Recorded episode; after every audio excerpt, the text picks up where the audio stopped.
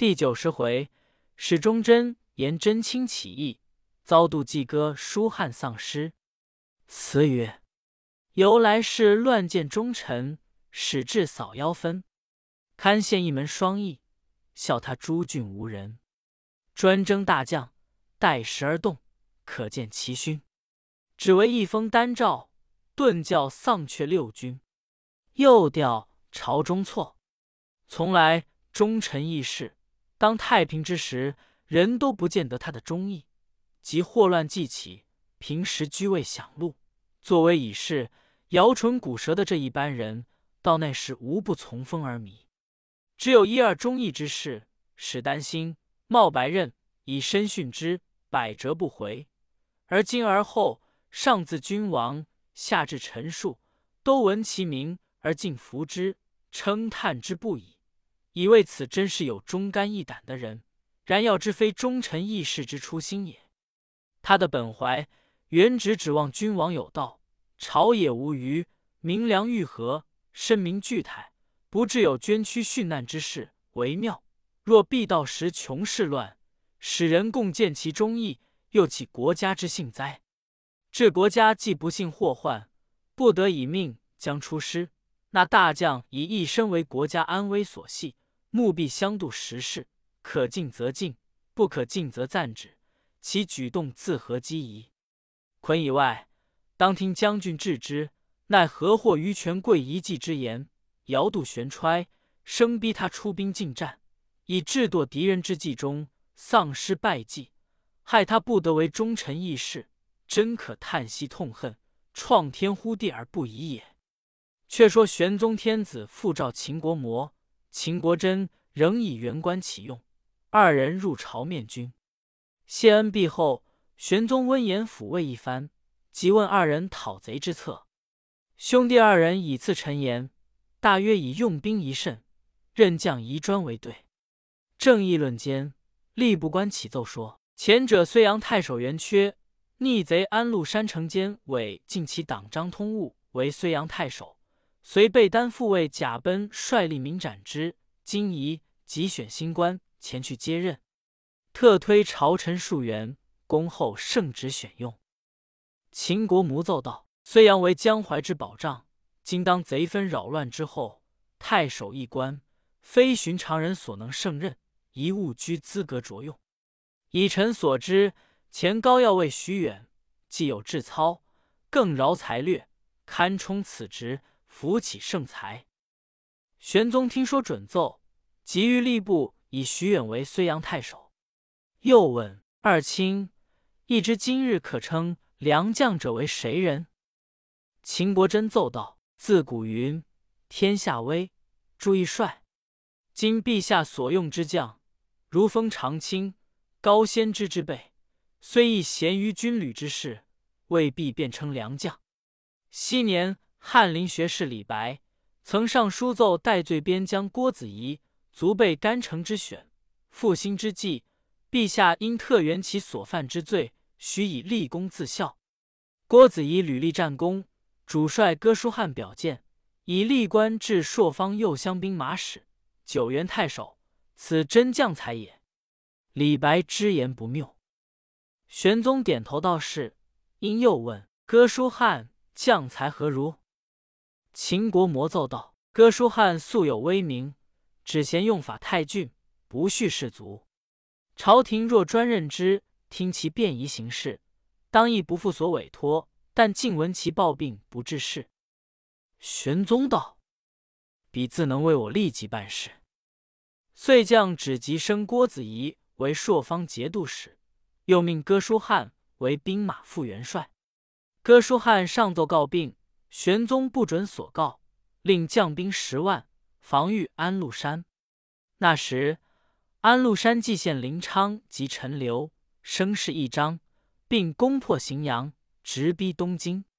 封长清屯兵五牢以拒之，无奈部下心目的官军都是市井白徒，不习战阵，见贼兵势猛，先自惶惧。安禄山以铁骑冲来，官军不能抵挡。大半走，正是早知今日取胜难，追悔当初出大言。当下封长清收合于众，再与厮杀，又复大败，贼兵乘势奋击，遂陷东京。河南尹达西巡出城投降，独留守李正、忠诚卢毅采访判官蒋钦，不肯投降。城破之日，穿朝服坐于堂上，安禄山使人擒至军前，三人同声骂贼，一时三人都被杀。封长清收拒败残兵马，西走陕州。石高先知屯兵于陕，封长清往见之，涕泣而言道。在下连日血战，贼锋锐不可当。切记潼关兵少，倘贼冲突入关，则长安危矣。不如引屯陕之兵，先据潼关以拒贼。高仙芝从其言，即与封长清引兵退守潼关，修完守备。贼兵果然复至，不得入而退。这也算是二人守御之功了。谁知那监军宦官边令程长有所干求于先知，不遂其欲，心中怀恨，又怪封长清时时无所馈献，遂密书和奏封长清以贼摇众，未战先奔。高仙芝轻弃闪地数千里，又思减军粮，已入济囊，大负朝廷委任之意。玄宗听信其言，勃然大怒，即赐令程密敕。使集军中斩此二人，令程乃佯托他事，请二人面议。二人既至，未及叙礼，边令程举手道：“有圣旨敕赐二位大夫死。”遂喝左右：“与我拿下！”宣敕事职。常卿道：“败军之将，死罪西逃。但朝义居以禄山之众为不难真路。”非确论也。臣死之后，愿勿轻视此贼，宜专任良将，多练精兵以图之。先知道，吾遇贼而退，罪故当死不辞，为我私亲军粮，岂不冤哉？二人就行之时，部下士卒皆大呼称冤枉，其声震天地。后人有诗叹云：“患者监军军器举。”何当轻杀两将军？此时偏听犹如此，那得人心肯向君。二人既死，命哥舒翰统其众，并番将火拔归人部族一属统辖，号称二十万，镇守潼关。且说安禄山蓟县河南，遣其党断子光基李正、卢毅、蒋钦之首传使河北，令速纳款，传至平原郡。平原郡的太守乃临沂人，姓严，名真卿，字清臣，父盛严子之后裔，是个忠君爱国的人。他于麓山未返之先，欲早知其必返，时值九雨之时，借此为由筑成郡豪，简练丁壮，积筑仓廪，暗作准备。麓山以书生穆真卿，不把他放在心中。即到反叛之时，河北郡县俱披靡。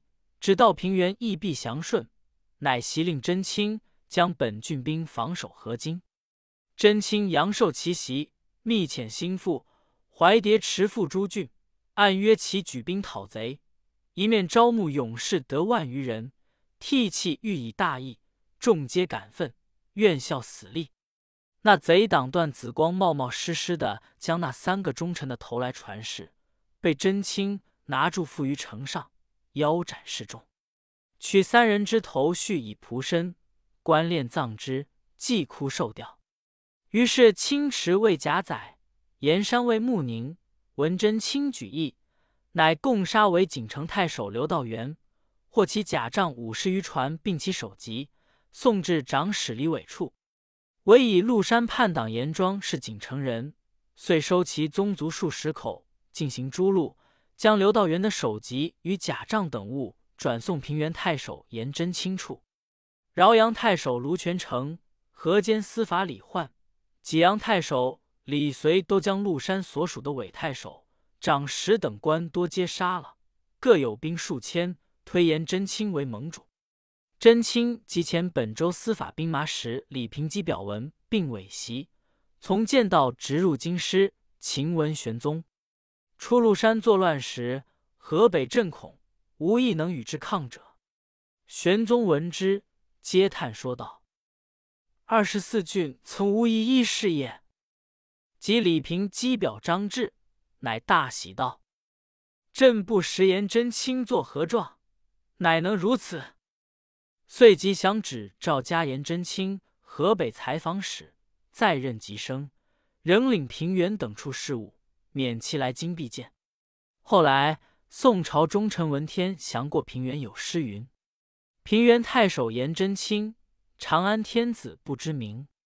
一朝于杨洞皮谷。”大河以北无坚城，君家兄弟奋戈起，二十七郡同联盟。贼闻失色分军还，不敢长驱入两京。明皇父子得西寿，由是灵武起义兵。唐家再造礼，郭立逆贼牵制攻威灵。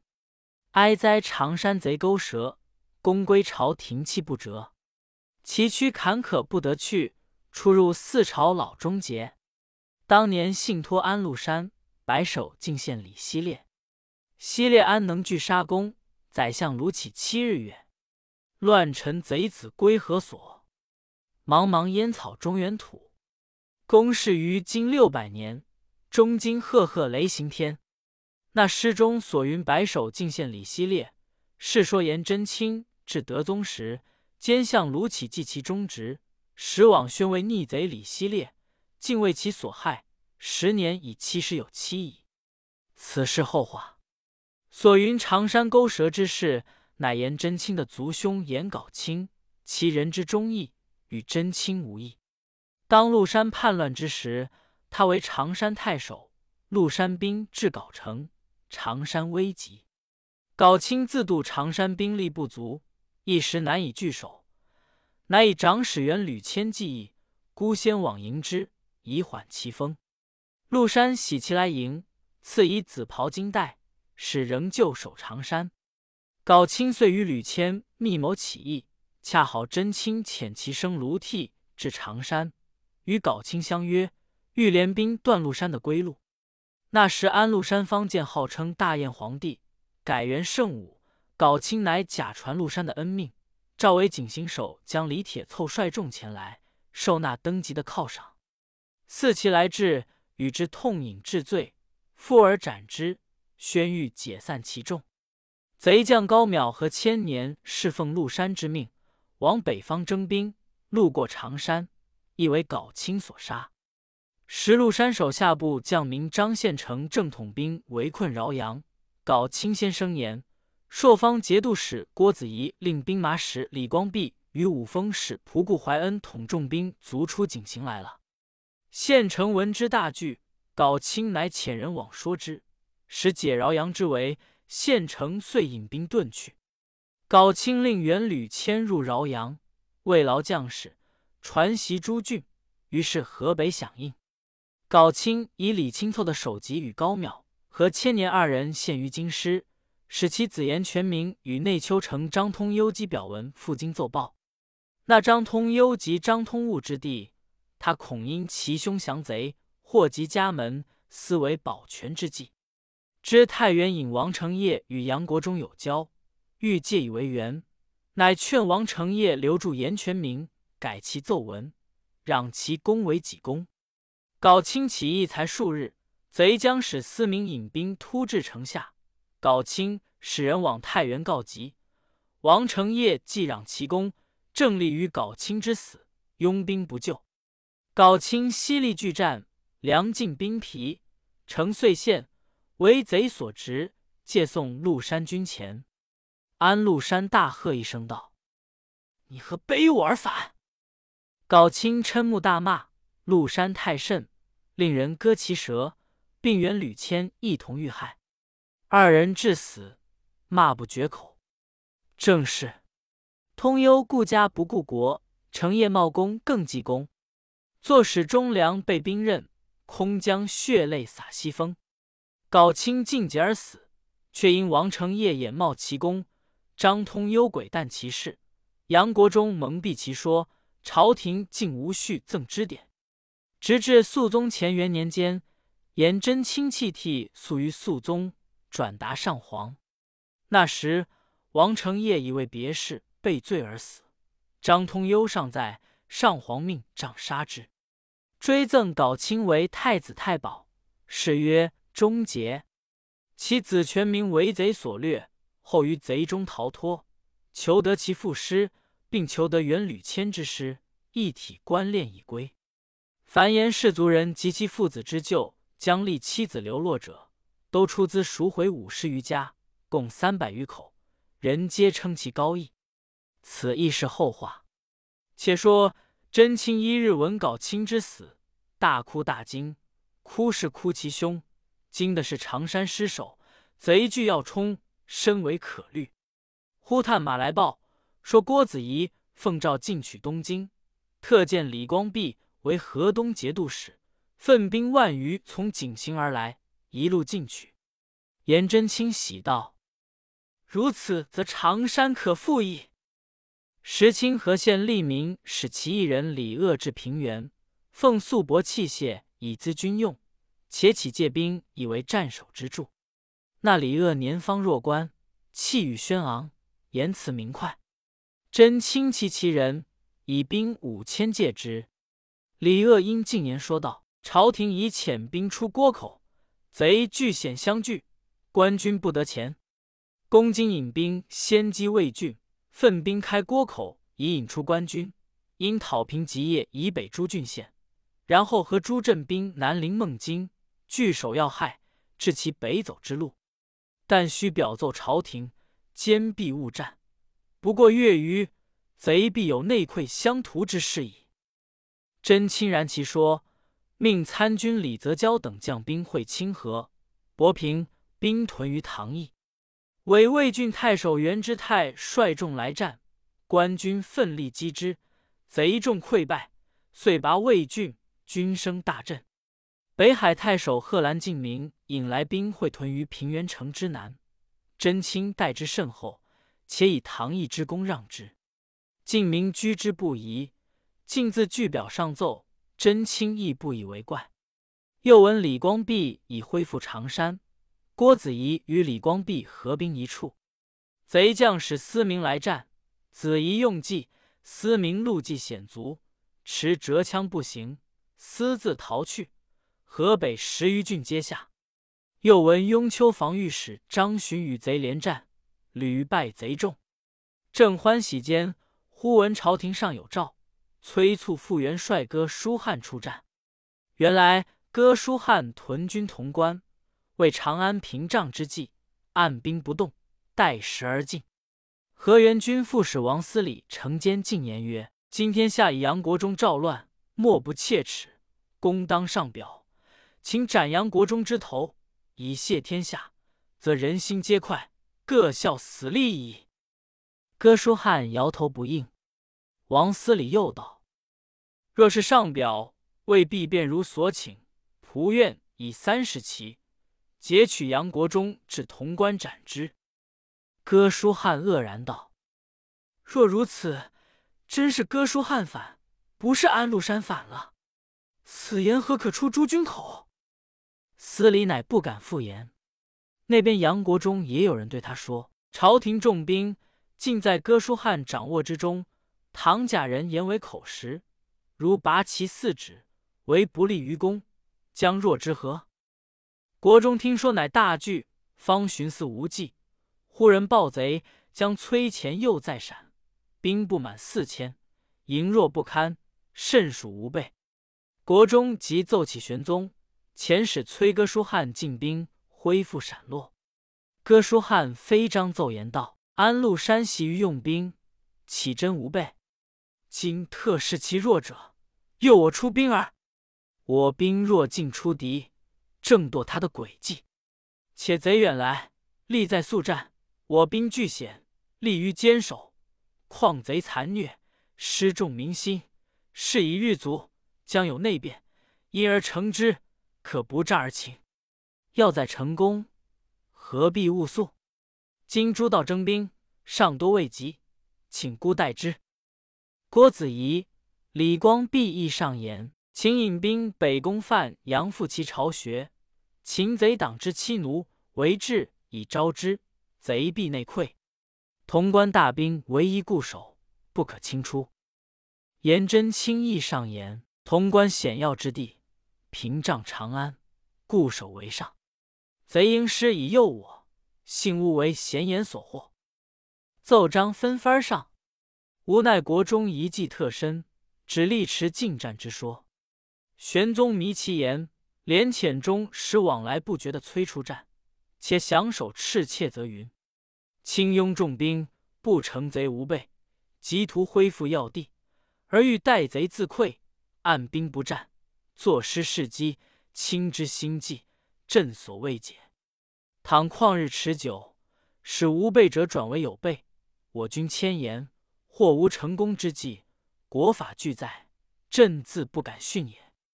哥舒翰见圣旨降下，严厉切责，事不能止，辅因痛哭一回，遂整饬队伍，引兵出关。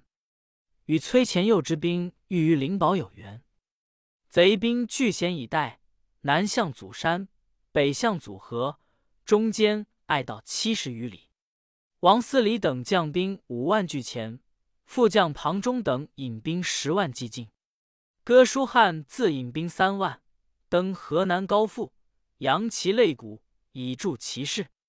崔前佑所率不过万人，不武不整，官军望见，都笑之。谁知他已先伏精兵于险要之处，未及交兵，扬尾掩旗夜歌，好像要逃遁的一般。官军谢步为备，方观望间，只听连声炮响，一时伏兵齐起，贼众乘高抛下木石。官军被击死者甚多，隘道之中人马受数，枪杆俱不施用。哥舒翰以战车数十乘为前驱，欲借以为冲突。崔前又却以草车数十乘塞于战车之前，纵火焚烧。恰值那时东风爆发，火趁风威，风因火势，烟焰沸腾，官军不能开目，妄自相杀。直到贼兵在烟焰中。一起把箭射将去，及之渐近，方知无贼。前又遣将帅精骑数万从山南转出官军之后，首尾夹攻，官军害乱，大半奔，或弃甲窜逆，而逃入山谷，或抛枪奔走，而误入河中，溺死者不计其数。后军见前军如此败走，赤皆自溃。河北军望见，也都逃奔。一时两岸官军俱空，这一场好厮杀。但见出烟诱敌，诈为散散疏疏；诈尔交锋，故作慌慌缩缩。一霎时后兵拥至，转瞬间伏兵齐起，炮响连天，鼓声动地。相逢狭路，用不着大剑长枪，独占高冈，乱抛下木头石块，风能助火。顿教双目被烟迷，见未伤人，却笑一时都射尽。眼见全军既覆，足令大将获擒。官军既败，哥舒翰独与麾下百余骑自守阳山渡河，向西入关。余众奔至关外，时已昏夜。关前原有三个极阔极深的大坑堑，以防贼人冲突的。那时败兵逃归，争先入关，慌乱里。黑暗中，不觉连人带马多被跌入坑堑内，须臾之间，坑堑填满。后来者见之而过，如履平地。二十万人马出战，败后得归者八千余人。崔前又乘胜攻破潼关，哥舒翰退至关西一中，接榜收合败卒，欲图再战。部下番将火拔归人心欲降贼。乃声言贼兵将至，卒哥舒翰出驿上马。火拔归人言道：“主帅以二十万众一战而进，有何言复见天子？况又为权相所遗迹，独不见高仙芝、封长卿之事乎？即请东行，以图自全之策。”哥舒翰道：“吾身为大将，岂肯降贼？”便欲下马，归人赤部足系哥舒翰两足于马腹，不由分说，加鞭而行。诸将有不从者，都被缠缚。恰遇贼将田前真引兵来接应，遂将哥舒翰等直送陆山军前。陆山本与哥舒翰不睦的，那时却不计旧怨，用言劝他降顺。哥舒翰只得降了。火拔归人自夸自功，大言于众，以为哥舒翰之降，我之利也。陆山闻之，大怒道：“归人被朝廷逼主帅，不忠不义。”命即斩其首以示众。当年安禄山奏请用番将守边，后来反叛，多得番将之力。火拔归人自夸是番将，故敢大言夸功，亦不想竟为陆山所杀。正是反贼亦难容反贼，小人枉自为小人。哥舒翰既降贼，陆山命为司空，逼令作书。招李光弼等来降，光弼等皆复书窃责之。陆山知其无效，乃求之于后院中。后人有诗叹云：“哥舒本名将，丧失非其罪。权奸能致命，大帅如傀儡。战所不宜战，我心先自馁。辱身更辱国，千载有余悔。这一场丧失，非同小可。”此信报到京师，吃惊不小。正是将军失利边疆上，天子精心恭敬中。未知后事如何，且听下回分解。